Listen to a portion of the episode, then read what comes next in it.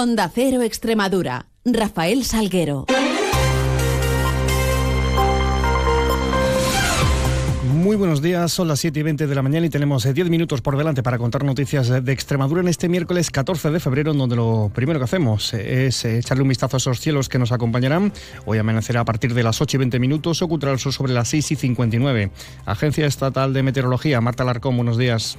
Muy buenos días. En Extremadura tendremos intervalos de nubes bajas con temperaturas máximas en ascenso alcanzando 22 grados en Badajoz y Mérida o los 20 de máxima en Cáceres. El viento será flojo variable tendiendo a este y sureste y aumentando de intensidad por la tarde. Es una información de la Agencia Estatal de Meteorología. 7 y 21. Continuamos.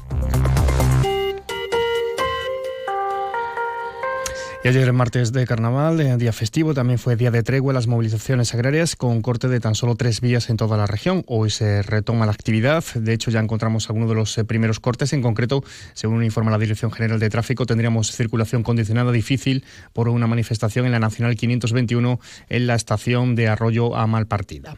Otro foco de atención lo vamos a tener a partir de las 9 de la mañana, en este caso eh, desde Talarrubias, en la Sevilla Extremeña, donde una tractorada impulsada desde Apaga Extremadura Saja se va a dirigir eh, va a partir camino de Madrid, en donde mañana jueves hay intención de manifestarse ante las puertas del Ministerio de Agricultura. Juan Metidieri es el presidente de esta organización agraria. Bueno, pues nosotros lo que pedimos principalmente es que aquellos que legislan y que están tomando las decisiones conozcan sobre lo que legislan. Denunciamos evidentemente que se legisla mucho desde los despachos y se conoce muy poco de lo que hay en la tierra. Bueno, nosotros ya se lo hemos trasladado a la consejería y evidentemente no hay ningún tipo de problema en tener ese contacto, pero sabemos que son perfectamente medidas eh, nacionales o medidas europeas.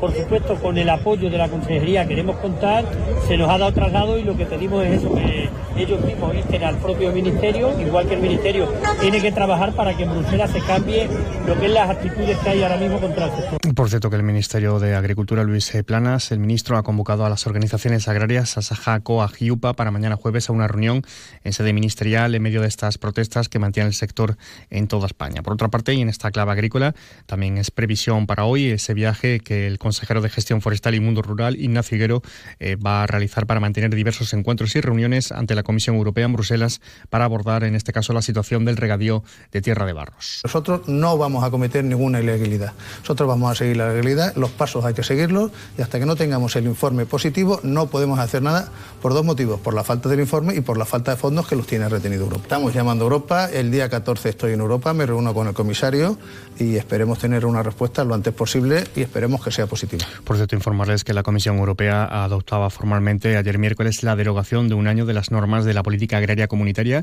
que obligan a los agricultores a mantener determinadas tierras en barbecho en respuesta a las preocupaciones de varios Estados miembros eh, como Francia, de modo que podrán seguir accediendo a las ayudas. Y cerrando esta página también les contamos que la Unión de Uniones se estima en cerca de 55 millones de euros las pérdidas directas e indirectas para los ganaderos asociados a esa enfermedad hemorrágica epizootica durante el primer año de aparición en el país. Entre las regiones más afectadas encontramos a Extremadura, en donde se ha visto afectado en torno al 0,9% del ganado, o lo que es lo mismo, unas 4.348 cabezas. Noticias en Onda Cero Extremadura. Apunte económico que Extremadura solicitó el pasado 20 de diciembre que el Ministerio de Hacienda autorizara al Estado para el otorgamiento de garantías durante 2024 a través de los fondos denominados Jeremy Extremadura 2 y por un importe de máximo de 4 millones de euros. Pues una vez analizada la situación y la solicitud y sus características, ayer se le daba luz verde a esta autorización. Y en materia judicial, Extremadura contará con cuatro nuevos jueces de los 160 que integran la promoción promoción número 72 de la carrera judicial, que va a recibir hoy miércoles sus despachos en Barcelona en un acto que estará presidido por el rey Felipe VI. También es previsión política eh, para hoy, eh, que este miércoles, 14 de febrero, en donde vence el plazo para que los tres precandidatos a la Secretaría General del PSOE extremeño, Miguel Ángel Gallardo, Lara Garlito y José María Vergeles, presenten los avales necesarios para convertirse en candidatos oficiales. En concreto, será un mínimo de 578 avales y un máximo de 964 los que pueden presentar. De total total de más de 9.600 afiliados que tiene el partido en la región. Hoy miércoles, como decimos, está previsto, así está programado, que los candidatos y sus equipos registren estos avales, venciendo así un nuevo plazo del calendario de las primarias en el PSOE extremeño. Y sucesos, una salida de vía de un vehículo ocurrido la tarde de ayer en la A66 en Cañaveral dejaba mm, herido de un herido menos grave con politraumatismos a un hombre de 59 años y a un joven de 20 años leve. Ambos tuvieron que ser derivados al Hospital Universitario de Cáceres. Y por otro lado, también les informamos de que la Guardia Civil localizaba en buen estado en Cáceres a una joven de 20 años que al parecer se había desorientado al salir de andar y cuya desaparición había sido denunciada ayer martes por su familia. Los agentes la encontraban en una finca próxima a Cáceres, situada en el entorno del polígono industrial de las Capellanías. Al parecer, según informa la Guardia Civil, la chica se desorientó al andar y se refugió hasta que pudo ser localizada finalmente. 7.25 hacemos una pequeña pausa. Descubre Extremadura Extraordinaria. Disfruta de la naturaleza en uno de los eventos de turismo ornitológico más importantes de Europa. FIO 2024, del 23 al 25 de febrero en el Parque Nacional de Monfragüe. Rutas, conferencias y mucho más. Consulta el programa de actividades y los horarios de los autobuses gratuitos en fioextremadura.es, cofinanciado por la Unión Europea, Junta de Extremadura. El carnaval se respira por todos nuestros rincones y en el faro también. Exposición de gorros de comparsas. Vota por tu preferido en nuestra app. Concurso infantil de disfraces, donde los peques pueden demostrar el potencial que llevan dentro. El más votado se hará con una tarjeta viaje de viajes El Corte Inglés valorada en 800 euros. Y para rematar, el viernes 16, actuación en directo de comparsas infantiles. Centro Comercial El Faro. Muy tuyo, muy nuestro. El cáncer colorectal es evitable y puede curarse si se detecta a tiempo. Si tienes entre 50 y 69 años, hazte la prueba. La prevención es la mejor opción. Elige cuidarte. Programa de prevención de cáncer colorectal, financiado por la Unión Europea Next Generation EU. Plan de recuperación, transformación y resiliencia. Servicio Extremeño de Salud, Junta de Extremadura. Onda Cero Extremadura se pone en marcha con el motor los lunes a partir de las 3 menos 10. Pisaremos el acelerador con los rallies, las motos, la Fórmula 1, los raids, el mundo del super sport e incluso la mecánica en general con entrevistas, opiniones, resultados y presentación de nuevos modelos. Vive el mundo del motor en Onda Cero, patrocinado por el grupo Gedauto.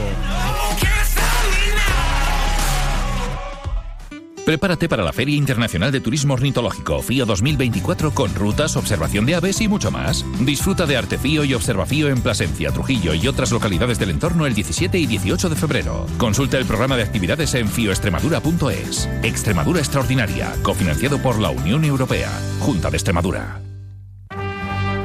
Caja Rural de Extremadura, la caja comprometida con la región les ofrece la noticia económica del día. Y es eh, un de vivienda. La oferta de pisos compartidos ha incrementado un 87% durante 2023 en la ciudad de Badajoz, donde el precio también subía. Se incrementaba en un 45% hasta los 290 euros al mes de media, según un informe. Eh, a su vez, también la ciudad de Cáceres, la capital cacereña, esa oferta de los precios compartidos se ha incrementado en un 70% durante el pasado año y el precio ha subido un 18%, en este caso hasta los 225 euros de media al mes. En Caja Rural de Extremadura sabemos de dónde venimos y cuál es nuestra razón de ser.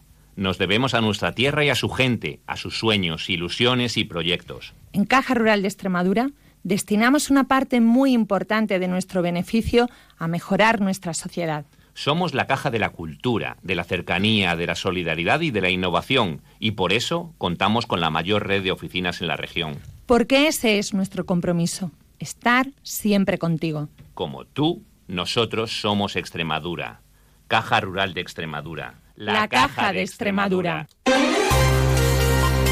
Y en previsiones hoy habrá Consejo de Gobierno de la Junta de Extremadura. También el Centro de Emergencias 112 va a presentar su memoria del 2023. El consejero de Gestión Forestal mantiene sus encuentros en la Comisión Europea sobre el regadío de tierra de barros. Además, apaga Extremadura Saja inicia esa tractorada que llegará mañana a Madrid hasta las puertas del Ministerio. Todo ello mucho más lo vamos a contar en las diversas citas informativas. 13 minutos boletos regionales, un avance de noticias mediodía, 2 menos 10, tiempo de información regional. Llegamos así a las 7 y media de la mañana con esa cita con la información más cercana, la local. Primero en boletos a las 7.54, a las 8.20 toda la información de su ciudad, mientras ya saben que pueden seguir informados a través de nuestra web y de nuestras redes sociales. Quedan ahora la compañía de más de uno con Carlos Alsina. Pasen un feliz resto del día, un feliz miércoles.